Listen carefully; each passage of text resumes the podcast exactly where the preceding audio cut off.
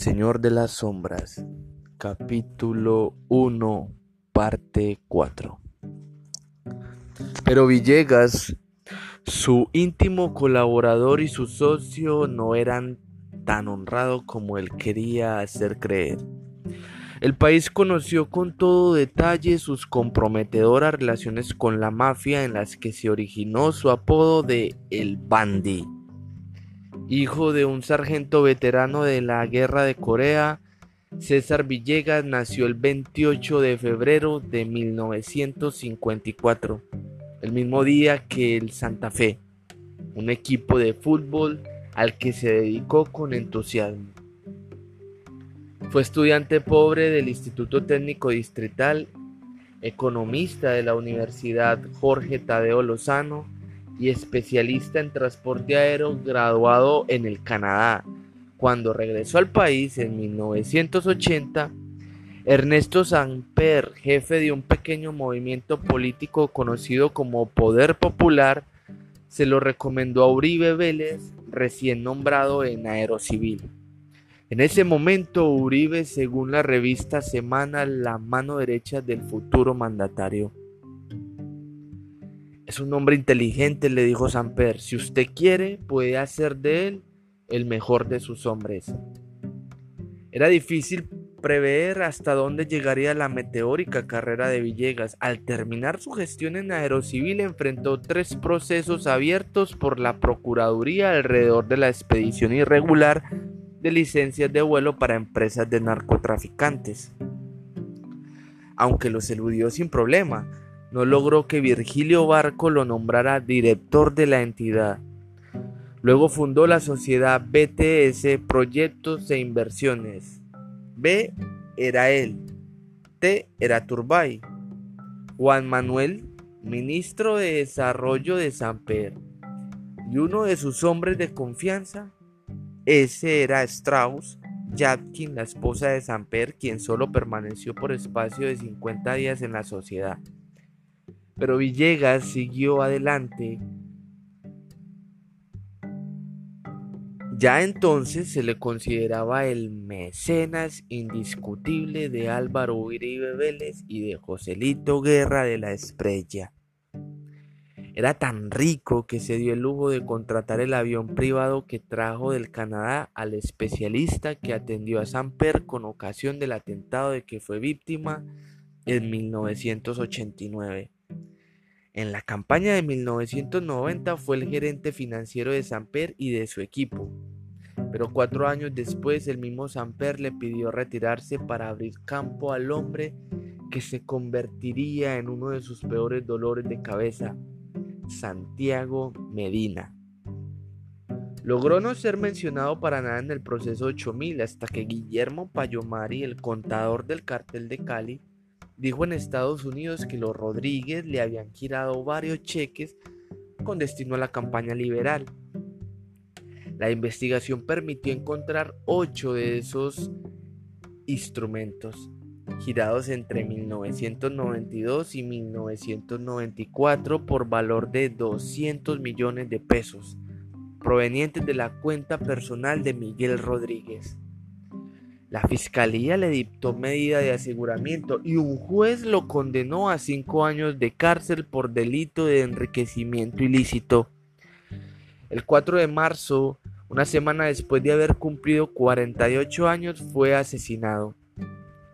El 5 por la mañana tenía una cita clandestina con un funcionario de la Embajada norteamericana en Bogotá para hablar, entre otros temas, sobre Uribe aunque el crimen se atribuyó oficialmente a problemas relacionados con su actividad deportiva y el presidente de la DIMAYOR anunció que esa organización había quedado sobrecogida y que el hecho enlutaba al país, algunos empezaron dudas sobre el particular.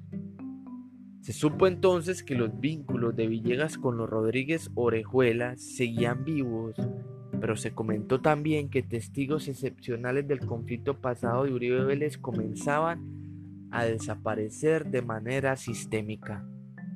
En efecto, la relación de Villegas y de su jefe en Aerocivil no se rompió cuando ambos se retiraron del cargo.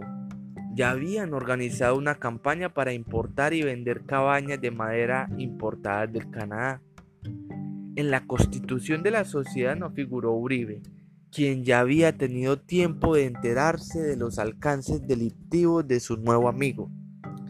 Así pues, la empresa se llamó inicialmente Taller de Embalse y tuvo como socio el arquitecto Héctor Jaime Cuesta Escobar. Uribe quedó en la sombra.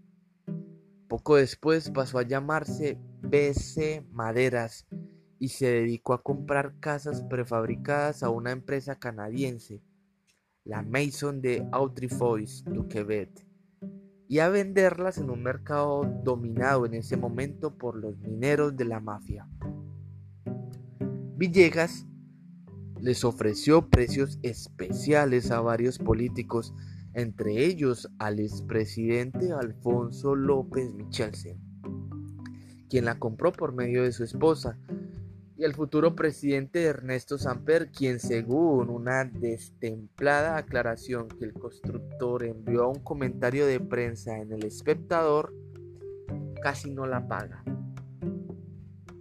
En esa misma comunicación Villegas dice que nunca fue socio de Uribe, que su socio fue el arquitecto Héctor Jaime Cuesta y que en Antioquia solo vendieron dos cabañas. Para terminar, reconoce que está siendo juzgado pero no por sus nexos comerciales sino políticos.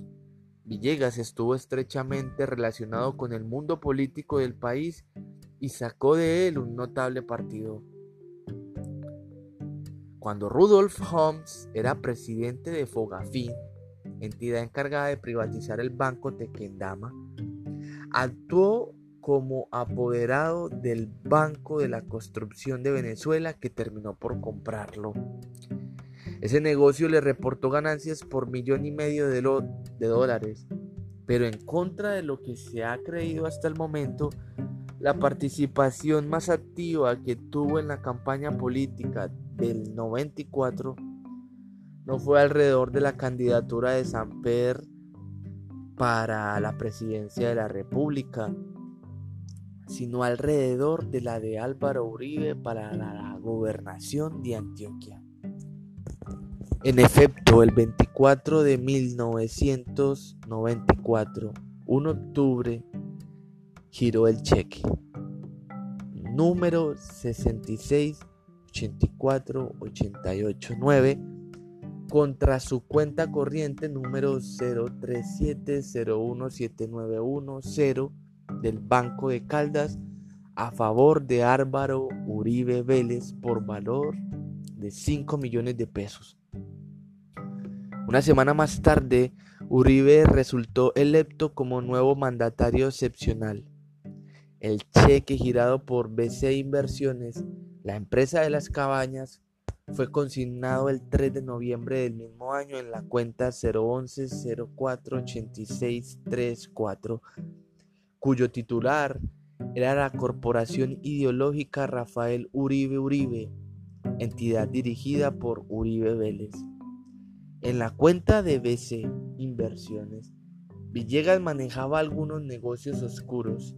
El 26 de enero y el 28 de junio del 94, por ejemplo, ingresaron a ella cheques por 20 millones de pesos girados por Jairo Ortiz Molinero desde la cuenta número 802302459775. Ortiz Molinero era testaferro de los hermanos Rodríguez Orejuela. La gestión de Uribe Vélez en la aeronáutica constituye un verdadero desastre. Con frecuencia se aprecia de haber sido el constructor del 60% del aeropuerto de Río Negro. La nota económica marzo 15, abril 15 del 2002 no es rigurosamente exacto. El 14 de octubre de 1980 el colombiano informa que ante las denuncias formuladas por graves irregularidades en la obra, sería inspeccionada por una subcomisión de la Cámara de Representantes. Los miembros de la subcomisión, escribió el periódico en su primera página, verificarán las denuncias que el ingeniero Felipe Estrada Escobar, presidente de la Asociación Colombiana de Ingenieros, hizo en la sesión de la Cámara de Representantes del 21 de agosto sobre irregularidades en el contrato con la firma española Dragados y Construcciones. Las denuncias ya fueron trasladadas al presidente de la República, al Contralor General de la Nación, al Procurador General de la República y al Consejo de Estado. El resultado de la visita no produjo mayores resultados ni el funcionario señaló presentó renuncia de su cargo, pero lo cierto es que el 15 de octubre también en la primera página, el mismo periódico, señaló que la subcomisión enjuició durante el mes y muy duramente el papel cumplido por la aeronáutica civil al permitir el cambio de los diseños originales. Consideraron los congresistas que la actitud asumida por Aerocivil daba amplias ventajas al consorcio de dragados y construcciones en términos de tiempo y costos. Además, señalaron que el contrato fue adjudicado a una firma que presentó mayores precios y una diferencia de tres meses en su ejecución, lo que deja ver mayores ventajas para el consorcio constructor. Al término de la gestión de Uribe Vélez, esos tres meses se habían convertido en dos años de retraso.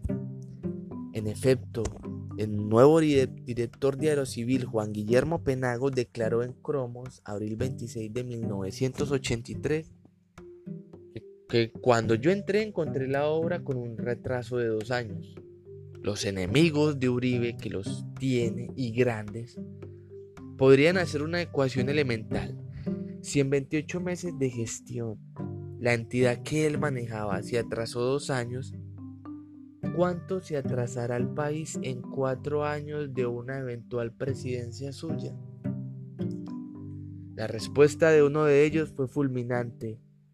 Se atrasará toda la historia.